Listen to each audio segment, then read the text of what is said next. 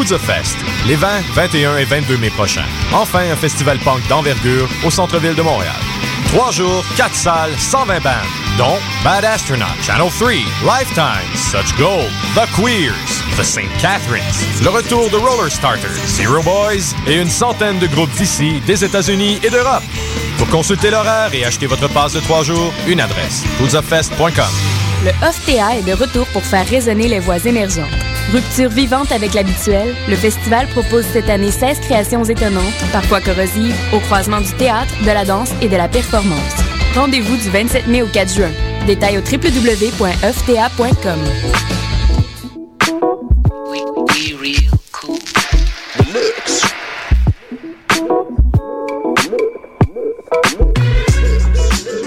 Vous écoutez Choc FM,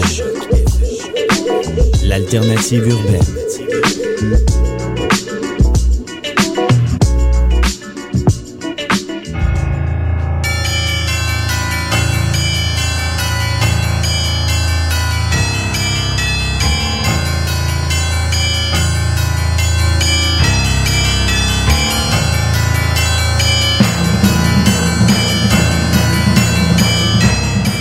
Bonjour, vous êtes sur Choc. Hélène et Eric avec vous qui reviennent après une semaine de pause. C'est le tome 3 et le chapitre 30. Nous sommes mardi 17 mai et c'est Mission Encre Noire. C'est parti, salut Hélène. Salut Eric.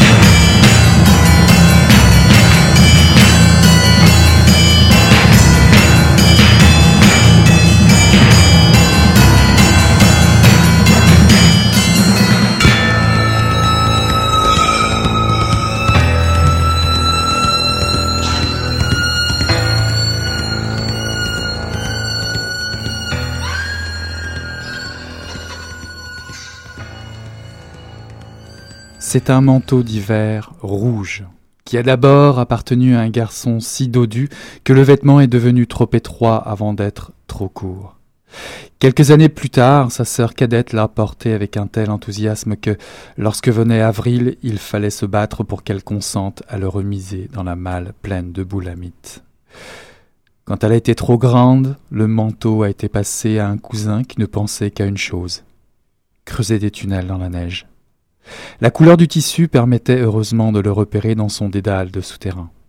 La fille d'une belle sœur particulièrement nerveuse hérita ensuite du vêtement. Le cœur de sa mère s'arrêtait chaque fois qu'elle posait les yeux sur le petit corps rouge sang gisant immobile dans la neige, alors que l'enfant cherchait simplement à calculer combien de temps il faut pour être enterré durant une tempête.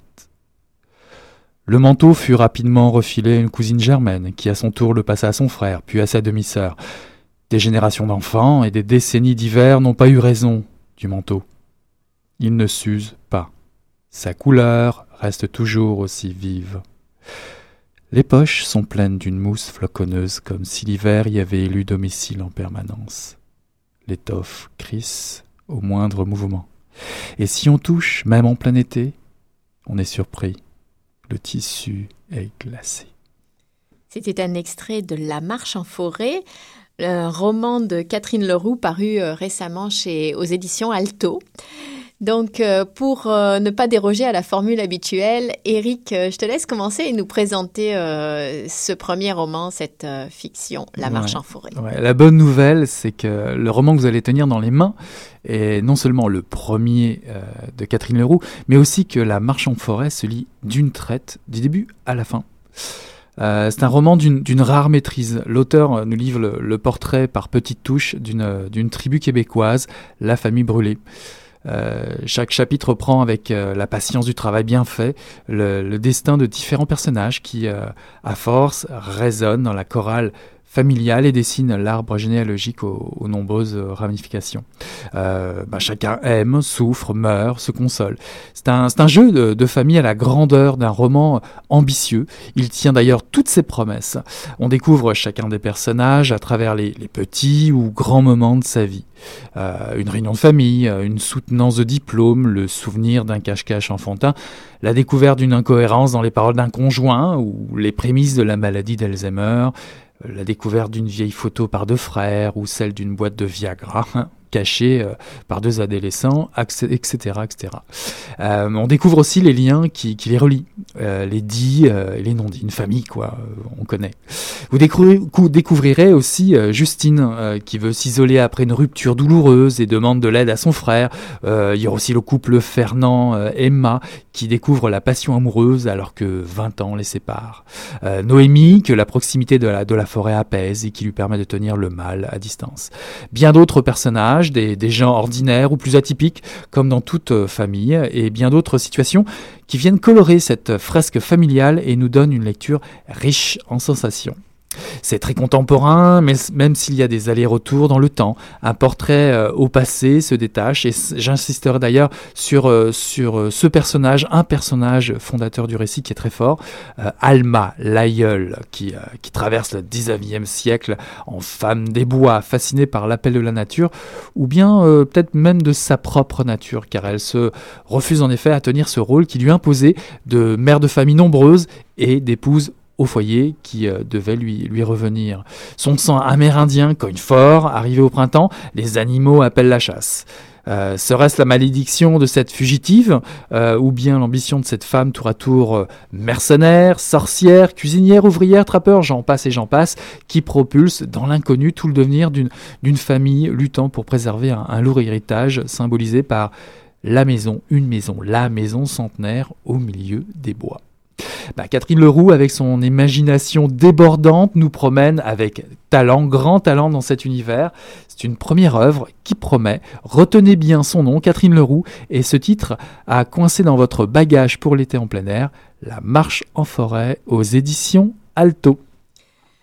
Donc, on est allé euh, rencontrer euh, euh, Catherine Leroux qui nous a gentiment accueillis chez elle devant un thé. On a eu un petit problème technique avec cet enregistrement, mais ça ne va pas nous empêcher de vous le faire partager. alors, soyez attentifs, ça saute parfois, et puis on va laisser tout de suite la parole à Catherine Leroux avec cet enregistrement un peu chaotique, mais intéressant quand même. Les personnages sont-ils tous à leur insu ou pas, selon la recherche de, l'origine finalement du souvenir de commencement de la tribu? Je pense que je me suis jamais posé la question, mais oui, probablement qu'inconsciemment, en fait, ils sont tous très conscients de, la force d'attraction que, la famille exerce. Une famille puissante, c'est une, famille. Euh, j'ai un peu, euh, j'ai un peu changé ça, mais au début, la famille était très envahissante, très pesante sur ses membres, et donc par naturellement, quand on vient d'une famille comme ça, on est porté à se poser des questions sur mon oncle qui est fou, mais pourquoi? Est-ce que ça, est-ce que je vais être comme ça moi aussi? Alma, c'est assez à part. Qu'est-ce que, quel rôle tu lui attribues? Est-ce qu'elle est l'âme de la famille, le mythe fondateur par excellence? Mais en fait, je pense qu'on comprend bien assez vite que c'est oui. ancêtre, mais le rôle que je lui attribue, on se rend compte après. Mais oui, pour moi, la question de est-ce que les brûlés, c'est une gang de foqués ou pas, ça remonte à Alma. Est-ce, qu'ils sont tous comme Alma ou non? C'est un peu, un peu ça, c'est un peu ça la question pour moi. Un personnage féminin fort. Euh, qui explique et représente la survie euh, du clan euh, dans un milieu éventuellement hostile. D'habitude, c'est plutôt un rôle dévolu aux hommes. Pas au Québec. les filles de Caleb, c'était une mhm. saga familiale très très suivi au Québec en, roman et en télévision après, puis c'était, c'était des personnages de femmes fortes. On a, on a souvent des femmes fortes. Moi, ce que je voulais, c'était pas seulement une femme forte. Euh, genre euh, mon père là, qui reste à la maison puis qui est la mère nourricière de tout. Je voulais le contraire de ça. C'est ça qui m'intéressait. J'ai année du mythe de, de, la femme québécoise qui a cultivé sa puis élevé sa famille. J'en voulais une qui voulait rien savoir de ça. Une vie complètement différente, vivre euh, comme un homme ou comme comme elle l'entendait, puis euh, liberté absolue là. Et du coup, est-ce qu'elle crée un matriarcat finalement? Hmm. j'ai pas voulu créer une famille matriarcale. D'ailleurs, le personnage de Fernand, pour moi, c'est vraiment père de famille, c'est vraiment le, pôle, le, familial. Donc, euh, non, je me, j'ai, voulu créer, j'ai voulu faire ça égal. On m'a dit que j'avais plus de personnages forts qui étaient des femmes que, d'hommes, puis c'est pas volontaire en fait. La parole est quelque chose de fort euh, entre les membres euh, de la famille et mhm. aussi les non-dits. Mhm. il, y a les, il y a les deux côtés. il y a quand même toujours aussi un lien entre eux, même tout qu'ils veulent pas le voir. Je dis pas que les gens devraient forcément continuer à rester ensemble, les familles devraient se tenir serrées. Il y a des bonnes raisons parfois de couper les liens. Le manteau d'hiver, c'est un, bon exemple parce que il n'y a pas de dialogue, y a pas, on parle pas de rapport humain, mais on parle d'un objet qui a été transmis du, du à l'autre. Puis c'est beaucoup comme ça. la grande sœur donne ses vêtements à la petite sœur et tout. Puis il y a des objets qui deviennent fétiches comme ça parce qu'ils résistent au temps. Puis dix ans plus tard, tu vois ton petit cousin avec le manteau que tu as porté quand tu avais son âge. Je pense que c'était une autre façon de parler de la famille. On parlait de la parole, mais aussi les décisions individuelles des, mhm. des personnages sont importantes. Est-ce que tu as voulu opposer peut-être l'individuel, le collectif ou euh, des caractères dans les actions, dans, les choix individuels. Certainement. Puis je pense que c'est pour ça aussi que j'ai. Bon, j'ai mes, quatre personnages dont je parlais tout à l'heure, mes quatre déviants.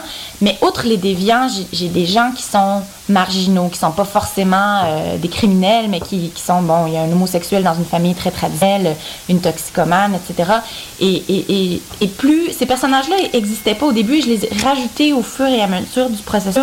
Je pense pour ça, pour pouvoir questionner de différents angles euh, la manière dont on est toujours un peu forcé de se définir par rapport à une norme, et dans, dans ce cas-là, la norme d'une famille, cette difficulté qu'on a parfois à, définir notre territoire privé. Comment est venue l'idée du livre? Probablement qu'il y avait des idées là-dedans qui étaient en moi, puis que, c'était des choses à dire, mais, euh, mais ça a été assez spontané comme histoire. C'est venu assez rapidement, puis en dedans d'une journée, j'avais mon plan, grosso modo, de, de ce qui arrive. J'avais envie de parler de d'une famille qui est, bon, qui est pas la mienne, mais qui, a des points communs quand même avec la mienne. Combien de temps tu as mis pour euh, écrire euh, toute cette, et décrire toute cette euh, galerie de personnages? Pour, écrire le roman complet? Oui, le penser, l'écrire. Deux ans. Je voulais, je voulais que ça soit très très foisonnant. J'ai rajouté des personnages en fonction de, des lacunes que je voyais dans mon récit. Il y avait un moment plus creux, puis je me disais, ah, mais en fait, ce personnage-là, je lui ai donné un nom, mais je lui fais pas faire grand chose. Fait que là, je, développais autour de. une idée qui était pas assez articulée, mais je pouvais créer un personnage en fonction de, de ça. Avec la création de personnages. Puis, en fait, le travail que j'ai dû faire plus tôt, ça a été d'en éliminer. On n'a pas coupé tant que ça. Le travail de coupure, ah, je l'ai fait surtout de mon côté. Il est quand même assez épuré quand je suis arrivée euh, chez Alto. Puis j'en ai réécrit d'autres aussi, euh, les petits passages plus poétiques. La base est venue, euh, est venue assez naturellement. J'ai commencé en me disant, euh, j'ai peut-être pas euh, jus suffisant pour écrire un roman, alors je vais y aller avec des petites nouvelles. C'était une, de mes inquiétudes. J'étais pas certaine si les gens auraient envie de faire le, travail. Euh, que j'en dis assez là? Est-ce que c'est assez clair? Est-ce qu'il y a une discussion là-dessus avec l'éditeur de ne pas le mettre? Il y a beaucoup de gens qui me disent qu'ils l'utilisent pas, mais il y a des gens qui me disent qu'il pourrait être vraiment utile. Puis il y a ceux qui sont plus méthodiques. Je pense que peut-être ça rassure aussi quand on commence à, lire puis qu'on voit qu'il y a tant de personnes de savoir que mais, euh, l'éditeur, il tenait.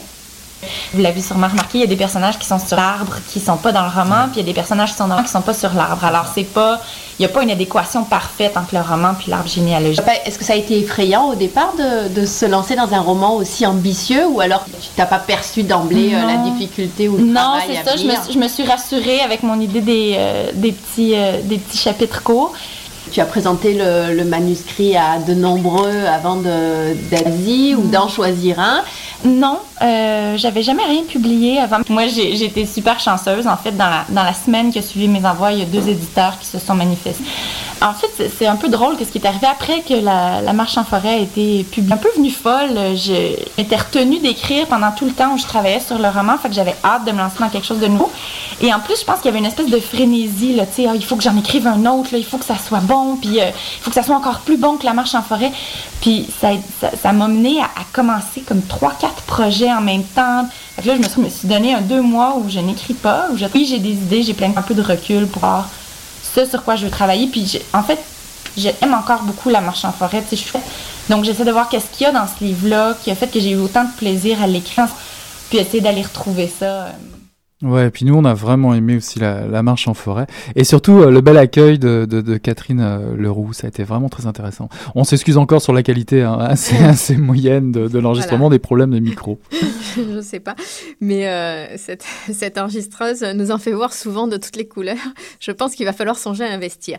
Alors on est à, on a encore un tout petit bout à vous faire écouter, beaucoup plus court issu de cette rencontre. On est allé lui demander si après avoir écrit ce, premier roman, elle se sentait auteur au sens de son métier. Est-ce que est-ce qu'elle est écrivaine? Et euh, parce qu'il faut dire qu'elle a reçu un très bon accueil de la part euh, des médias en général, des médias, des critiques. Euh, ça a été assez remarqué. Et euh, ça a été dit euh, par certains et je crois que c'est dit sur la quatrième de couverture mais sa grand-mère lui avait fait promettre d'écrire et puis voilà la promesse est tenue. Donc Catherine Leroux a réalisé son rêve. On lui a demandé aussi donc si elle se sentait auteur et si elle s'était interdit d'écrire certaines choses. Donc on l'écoute. Parce que souvent, euh, bon, être pompier, puis qui sont jamais devenus pompiers, mais là, je, voulais être, je voulais être auteur, puis je... En fait, j'ai retranché quelque chose du livre parce que j'avais peur que ça soit mal interprété. Je voulais pas me mentir sur cette réalité-là, puis à un moment donné, il y a un personnage qui faisait un commentaire sur les Noirs. Et est-ce que les gens vont comprendre que c'est un commentaire sur le racisme ou et j'étais en, en horreur euh, le, racisme que j'ai enlevé pour euh, me protéger d'un éventuel jugement. Écrit euh, toute seule ou en faisant relire au fur et à mesure? Hum, en fait, je, je soumets mon, mon copain à des lectures. De, à un moment donné, il m'a demandé d'arrêter de lui faire lire toutes les modifications que j'avais faites de la marche en forêt parce qu'il a plu, puis il a dit là, fait final. Puis, euh, Est-ce que quelqu'un justement t'a incité à écrire, parler euh, bon des professeurs, mais est-ce que tu as eu un, un maître, un tuteur, un accompagnateur, dans- quelqu'un pas particulièrement. Un modèle? Il y a eu des gens qui m'ont qui m'ont encouragé. euh, il y a des profs qui m'ont encouragé au secondaire. Combien euh, de temps tu peux passer sans écrire? C'est deux mois que je me l'impose. Je peux passer peut-être ouais, trois, quatre mois, mais je suis pas très. euh, je me sens pas très bien quand j'écris. Ça sert d'écrire pour toi? C'est un plaisir. Euh, c'est pas. euh, Si la question euh, entend euh, tu sais, un désir un peu thérapeutique, d'exorciser, j'écris ce que je trouve beau, mais ça, ça sert pas vraiment une fonction au niveau personnel. Ouais, surtout du plaisir. On, a senti de toute façon dans- pendant tout l'entretien hein, ce côté, euh, ce côté euh, envie, envie de partager euh, des mo- un moment privilégié d'écriture. Oui, c'est ça. Et puis, euh, l'envie de prendre sa place aussi euh, dans le monde de, de l'édition, euh, Ouais. québécoise, c'est très fort. Euh, on s'écoute peut-être une petite Ouais, musique, vous- une petite pause euh, Musique, après toutes ces euh, discussions. Ouais, je vous propose Iggy Pop justement, euh, Les Feuilles Mortes. Ça tombe bien. C'est une chanson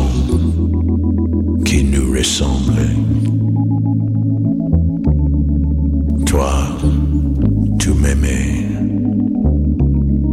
et je t'aimais. Nous vivions tous les deux ensemble. Toi qui m'aimais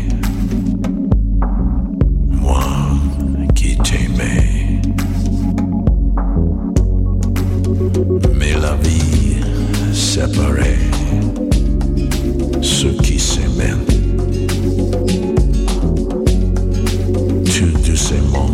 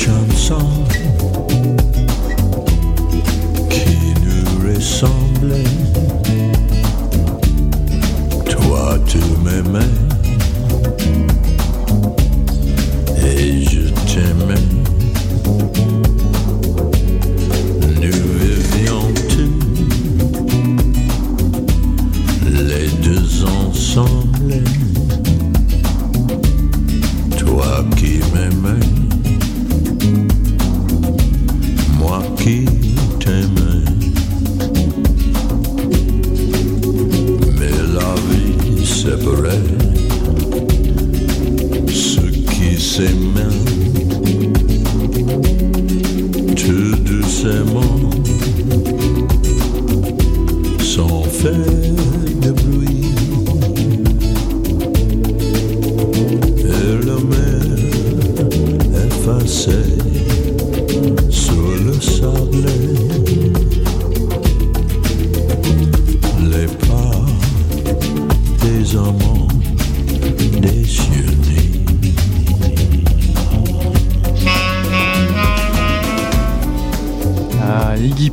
Les Feuilles Mortes. Euh, c'est, pas Yves Montand, mais euh, il y a des petits accents hein, traînants hein, quelque part. C'est vrai. Euh, c'était Iggy Pop, Les Feuilles Mortes. Alors justement, euh, ça fait un enchaînement parfait. Je voulais revenir sur le titre euh, La marche en forêt. Euh, on a demandé à, à Catherine Leroux un peu euh, pourquoi ce titre, euh, même s'il y a dans les deux trois premiers chapitres, on voit un personnage euh, qui effectivement va euh, faire une marche en forêt. Mais euh, en fait, elle nous disait, elle nous expliquait que c'était son titre de travail, qu'elle l'aimait, puis que finalement, elle l'a gardé, même si elle pensait pas le garder. Et euh, ça tombe assez bien car, euh, bon, je sais pas ce que tu en penses, Eric, mais finalement, euh, sa famille brûlée, euh, c'est une famille qui a des ramifications, des racines, ça part dans tous les sens, comme certaines grandes familles, Ouais. un peu comme des sentiers, euh, voilà. Et Ouais, moi, je trouve que le hasard a bon dos. non, moi, je trouve que ça- finalement, ça, rapa- ça, ça rentre bien le titre, nous fait bien rentrer dans le roman. Puis la les dès les premières pages, a cet homme qui se perd un petit peu, qui prend tel chemin, en prend un autre. Le chemin se raccourcit, ça devient un sentier, ça devient nulle part, ça devient euh, une espèce de tissu de branches de partout, mais ça, ça reste son chemin à lui. Puis je trouve que ça, ça se rapprochait un petit peu de tous ces récits euh, de multiples personnages. Vous allez en voir des personnages, mais qui sont euh, tous plus ou moins attachants, d'autres plus que d'autres, mais qui, qui vont faire traverser ce paysage familial et, euh, et les différents sujets que vont amener euh, ces différents Oui, personnages. parce qu'il y a des personnages qui sont, elle le dit un peu dans, dans l'entrevue, euh, il y a des personnages qui sont très ordinaires, donc ça, ça passe par des petites affaires de, de la vie, mais aussi des- il y a aussi des, des, des fêtes de famille, des enterrements, la maladie, etc., des décisions à prendre dans les, comme dans toutes les familles, mais il y a aussi des, vraiment des, du quotidien, individuel ou collectif. Et euh, mais euh, il y a des personnages très ordinaires, puis il y a aussi des personnages euh, plus particuliers qui prennent des chemins qui plaisent ou pas finalement à la famille. Enfin, c'est comme dans toutes les familles. Il y a il en a qu'on connaît ouais. bien, il y en a qu'on connaît moins bien. Il y a le cousin qu'on voit qu'une fois de temps en temps ou qu'on a rencontré il y a longtemps qu'on reconnaît plus ou des choses comme ça. Donc ça c'est ça c'est intéressant les différentes personnalités. Et euh, la c'est ça, c'est que la- le, le sentier c'est à la fois euh, la forêt c'est la famille et puis les sentiers ça serait comme les sentiers que prendraient les uns et les autres.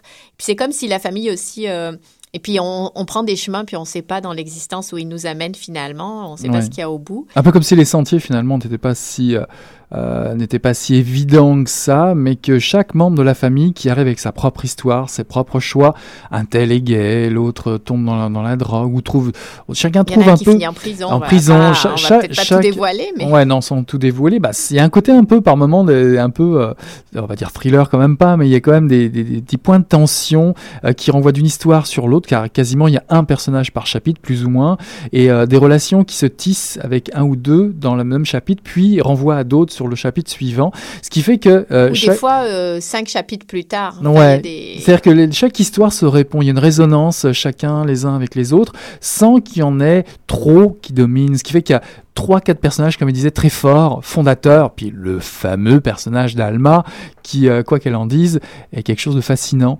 Euh, elle évite l'écueil de, de, de de leçons, mais on a euh, une espèce d'alma mater qui, qui, porte un peu son récit et ses idées. Euh, un personnage aventurier, une aventurière Ouais, qui, une euh, aventurière ouais. amérindienne qui, qui va, enfin, qui vit à l'époque de la guerre de sécession. Puis euh, on, elle est pas dans le, dans, c'est d'ailleurs assez drôle, c'est parce que Alma c'est celle qu'on retrouve le plus souvent, mais c'est la seule qui est décalée dans le temps et qu'on retrouve, qui n'est pas dans l'arbre généalogique. Ouais. Bon, moi je dois dire que l'arbre généalogique, j'en ai absolument pas eu besoin. J'ai pas cherché Non, forcément à comprendre qui était qui. C'est pas fondamental, non. Mais il y a une chose intéressante que disait Catherine Leroux, c'est que elle que le lecteur se sente comme si on débarquait, comme une pièce rapportée. Il y en a d'ailleurs hein, des pièces débarquées qui iraient pas, comme on dit, euh, euh, des pièces rapportées qui débarquent dans cette famille euh, à l'occasion d'un mariage, euh, une famille recomposée finalement. Et là, les adolescents ont du mal à comprendre qui, Qui est qui, qui, qui fait ça. quoi. Et elle, veut, elle voulait que le lecteur se sente comme ça face à cette famille brûlée, finalement un peu perdue. On lui présente tout le monde en même temps. Et puis donc, il y a l'arbre généalogique si vraiment on veut en savoir plus. Moi, j'ai pas eu ce, ce besoin-là, même dans les allers-retours dans le temps. À la fois, ça se lit, euh, parce que tu disais ça se lit d'un trait. Moi, je pense que ça peut se lire aussi comme ce sont des, petits chapitres courts.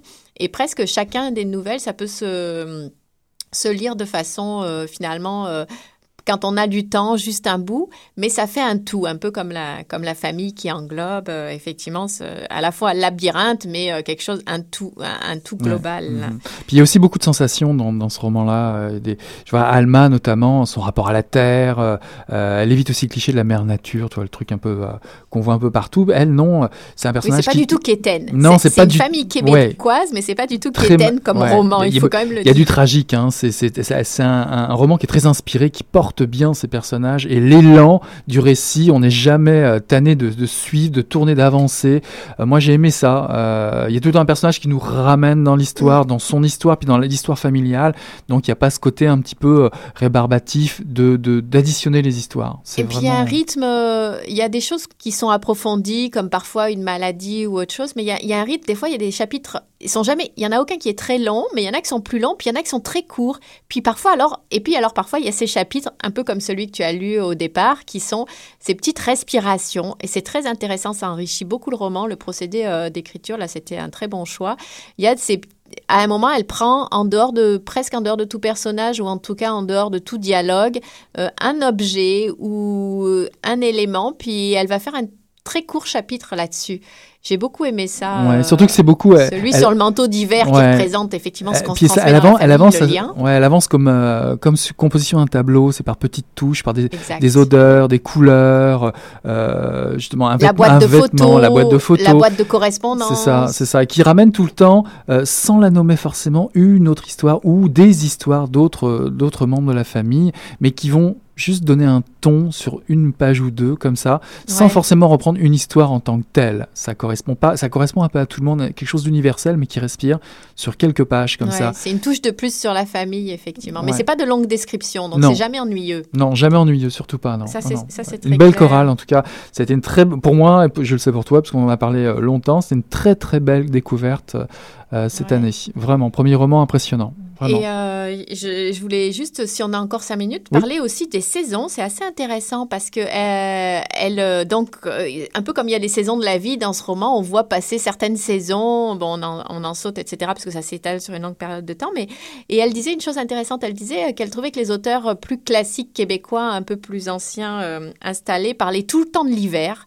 Euh, finalement, mettaient toujours en scène l'hiver dans leurs romans. Elle trouvait que les jeunes, euh, les jeunes auteurs, euh, je ne sais pas si c'est pour se démarquer ou si c'est un désir de soleil, mettaient tout le temps euh, comme décor l'été, et qu'elle trouvait qu'il y avait un peu ces deux extrêmes, mais elle, elle, utilise un peu toutes les saisons et même les entre-saisons, et ça c'est intéressant, et ça c'était aussi une façon de, dire que c'était ça l'existence finalement. Ouais, donc on rappelle le titre, c'est La marche en forêt. C'est le premier roman qu'on vous conseille fortement de lire, pourquoi pas cet été. Euh, il est écrit par euh, Catherine Leroux. C'est publié aux éditions Alto. Une très très belle découverte cette année. Et euh, la semaine prochaine euh, et la semaine suivante, je te laisse seule euh, pour assurer le chapitre 31 et le chapitre 32 de Mission Encre Noire. Et on va pas s'embêter, puis on te laisse partir à toi aussi à la chasse au soleil. Puis on aimerait bien qu'ils viennent faire un tour chez nous. En tout cas, c'est encore un plaisir de passer ce moment-là avec vous, très chers auditeurs. On se retrouve nous la semaine prochaine pour une autre une autre édition de Mission Encre Noire. Bah écoute, je te souhaite de belles vacances, Hélène. Merci. Salut, bye bye. Bonne émission la semaine prochaine et la semaine suivante.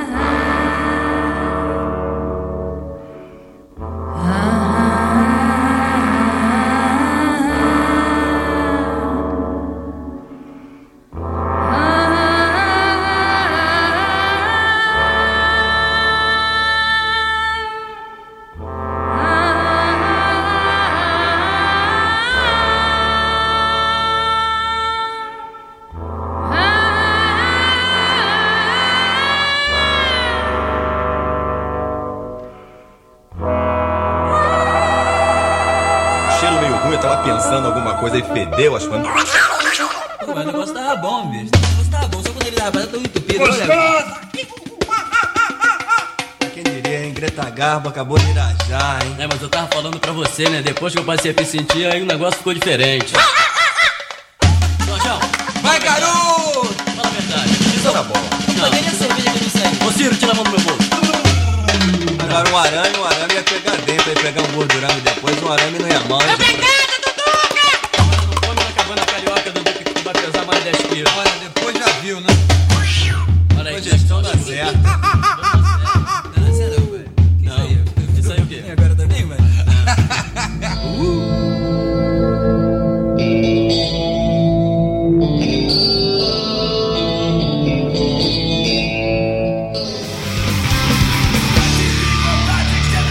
Le Poudre Fest, les 20, 21 et 22 mai prochains. Enfin, un festival punk d'envergure au centre-ville de Montréal.